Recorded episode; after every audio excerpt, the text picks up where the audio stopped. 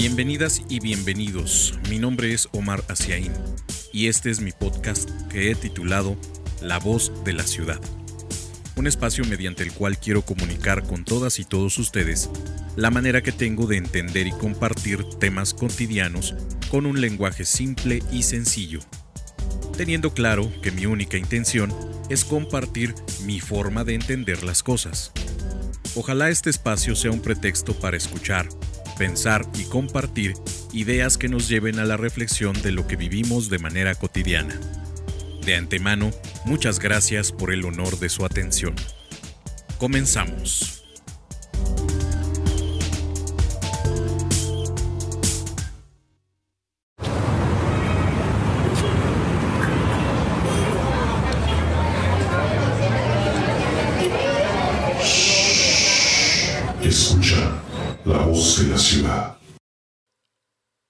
Hola de nuevo, amigas y amigos.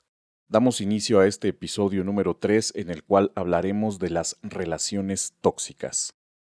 Aquí intentaré explicar y dar ejemplos de manera clara y sencilla para compartir mi entender respecto al tema. Espero que sea de su agrado. Iniciemos. ¿Qué es una relación tóxica?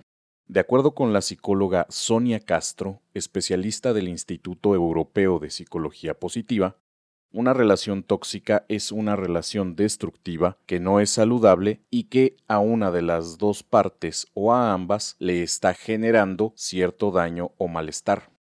Pareciera un concepto muy amplio, ya que las personas que se relacionan, independientemente de su contexto, ya sea laboral, de amistad, amorosa, familiar, escolar o cualquier otra, encuentran en el ámbito interpersonal momentos o situaciones poco saludables, dañinas o incómodas. Luego entonces deberíamos entender el término tóxico como es definido en la ciencia bioquímica en el ámbito de los efectos que causa a un ser vivo, una sustancia que trastorna, lesiona o puede causar la muerte de un ser vivo. Una relación destructiva, no saludable, que daña y molesta, ¿es por concepto agresiva o violenta? Es correcto. Sin embargo, actualmente se ha utilizado el concepto relación tóxica a aquella en la que el ejercicio de las violencias es más sofisticado, sutil, normalizado, en el cual tanto las personas inmersas como observadoras exteriores tendrán dificultades para identificarla e incluso pasarán como relaciones funcionales o sanas. Asimismo, las relaciones tóxicas son diferentes a los trastornos adaptativos u otras patologías psicológicas debido a que no se han encontrado perfiles de personas más propensas a caer en relaciones tóxicas, lo que significa que cualquier persona podría relacionarse de manera tóxica sin siquiera saberlo. Las relaciones tóxicas también pueden estar basadas en ambientes sociodemográficos como los usos y costumbres, estereotipos de género, posiciones económicas, etc. No obstante, las personas con problemas de autoestima e inmadurez emocional reportan pautas tóxicas a la hora de relacionarse de manera interpersonal en casi todos los ámbitos de su vida. Sonia Castro, del Instituto Europeo de Psicología Positiva, propone ocho tipos de relaciones tóxicas entendidas desde sus principales características, a continuación, las enumero y explico con un ejemplo. Número 1. Relación de llenado. Es aquella en la que las personas piensan o sostienen que la otra les completa alguna carencia propia, sintiendo que sin esa otra persona no podrían funcionar de manera correcta o adecuada. Imagina, por ejemplo, que una persona se siente incapaz de tomar una decisión o intentar una acción porque piensa que necesita a otra persona para hacerlo, y así tendrá que esperar pasivamente a que esa otra persona esté, decida y ejecute la tarea que no puede hacer por sí misma. Juan decide entregar todo su sueldo a su pareja porque piensa que ella es mucho mejor administradora que él, por lo que tiene que esperar a que ella organice el dinero para cubrir sus gastos personales. Número 2. Relación de codependencia. Se trata de pautas relacionales basadas en la manipulación donde las personas suelen colocarse en el papel de mártires o víctimas para obtener el reconocimiento o aprobación de la contraparte o incluso para lograr sus propósitos sin tener que solicitarlas abierta o directamente. Las personas inmersas en este tipo de relaciones suelen manejarse desde la culpa, por lo que evitan ser responsables de la toma de decisiones o de sus propios sentimientos, deseos y necesidades. Rosa se ha dado cuenta de que sus sentimientos hacia Eduardo, su pareja, han cambiado y cree que ha dejado de amarlo. Sin embargo, no encuentra la manera de hablar con él y decirle lo que siente por lo que ha empezado a resaltar las fallas o defectos de su pareja de manera constante, con la finalidad de responsabilizarlo del cambio de sus sentimientos hacia él. Número 3. Relación fundamentada en ideas irracionales.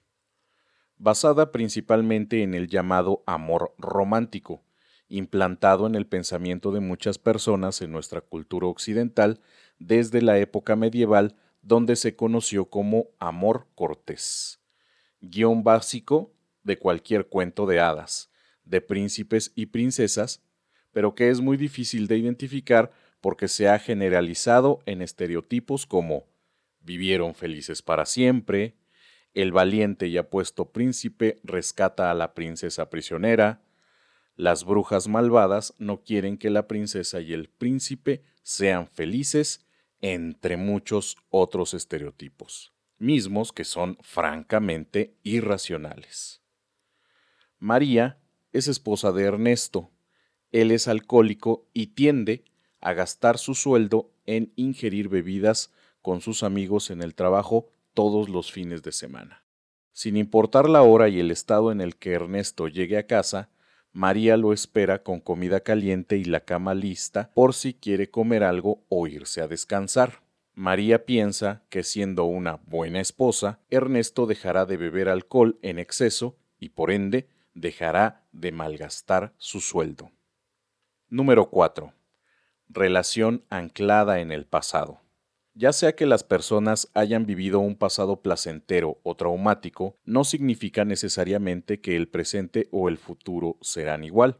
El pasado solo sirve para aprender, pero para aplicar esos aprendizajes en el presente es necesario adaptarlos a la actualidad, ya que nada se repite exactamente como ya pasó, por muy similares que sean las circunstancias por lo que debemos dar vuelta a la página y continuar con nuestras vidas.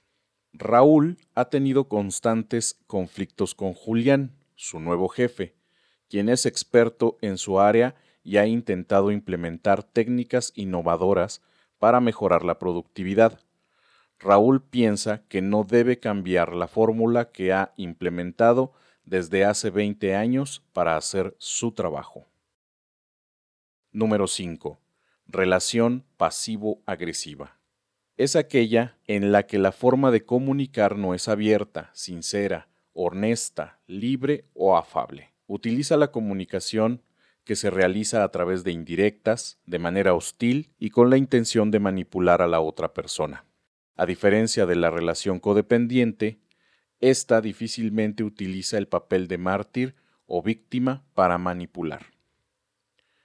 A Nora le complace tener la atención total de Renata, su pareja, por lo que cuando siente que atiende a otras personas o circunstancias, suele coquetear con otras mujeres para provocar sus celos y así recuperar su atención, aunque esto genere en Renata incomodidad, molestia o enojo. Número 6. Relación con mentiras habituales.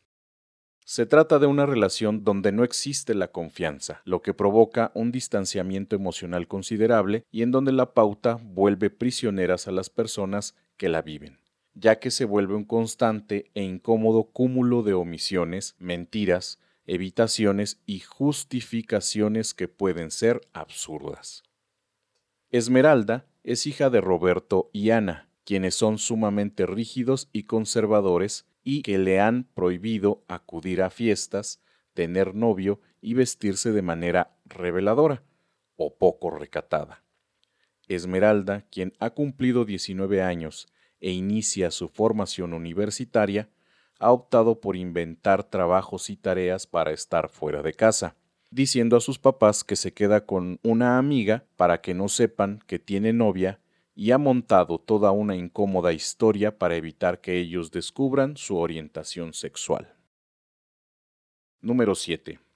Relación basada en el miedo. El miedo es una emoción que se alimenta de la incertidumbre, de la pérdida de control de las personas hacia las circunstancias que las o los rodean. Esta emoción puede ser benéfica cuando provoca a las personas un estado de alerta que pueden utilizar para su protección y beneficio, pero que puede resultar terrible cuando se desborda, lo que puede suceder cuando quien la experimenta no se siente capaz de defenderse o se ve imposibilitada de pedir ayuda. Carlos permite que su grupo de amigos realicen actos abusivos en su contra, ya que le han pedido constantemente que se ridiculice para divertirlos, por lo que es víctima de burlas y apodos. Carlos, aunque reconoce su malestar por la situación, prefiere ser el bufón del grupo porque teme al rechazo social, pero sobre todo le da pavor sentirse solo. Número 8. Relación idealizada ligada también al amor romántico, pero a diferencia de la relación basada en ideas irracionales, la idealización genera expectativas basadas en la lógica, sin embargo, no por ello realizables. La idealización se caracteriza por tener expectativas totalmente distintas de lo que se es o va a ser en una relación, normalmente por no haberlo hablado y dejado claro. Las idealizaciones también pueden estar basadas en estereotipos. Diego conoció a David en la universidad. El primero estudiaba derecho mientras que el segundo cursaba la carrera de psicología. Al sentirse físicamente atraídos decidieron conocerse y empezar una relación. A Diego le gusta escuchar a David cuando habla de temas relacionados con su carrera. Lo admira por considerarlo inteligente y analítico. Por ello piensa que nunca tendrán problemas de pareja, porque David debe saber la solución para todo.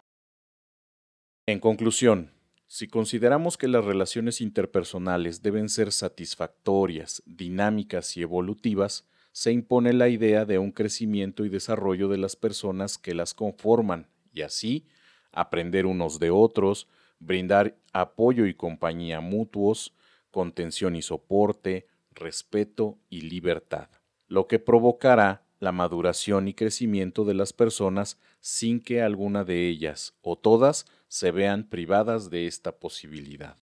Luego entonces, si tu trabajo, tus amigos, tu familia, tu pareja o tú mismo no crecen, no se adaptan, no maduran, provocándoles incomodidad, frustración o dolor, podrían estar inmersos en una relación tóxica. Hasta aquí con el tema de hoy. Por favor, no olviden enviarme sus reflexiones, opiniones y propuesta de temas al Facebook psicólogo Omar Asiaín. Será un gusto para mí leer sus mensajes. Espero contar con el honor de su atención para el siguiente capítulo de este podcast llamado La voz de la ciudad. Muchas gracias.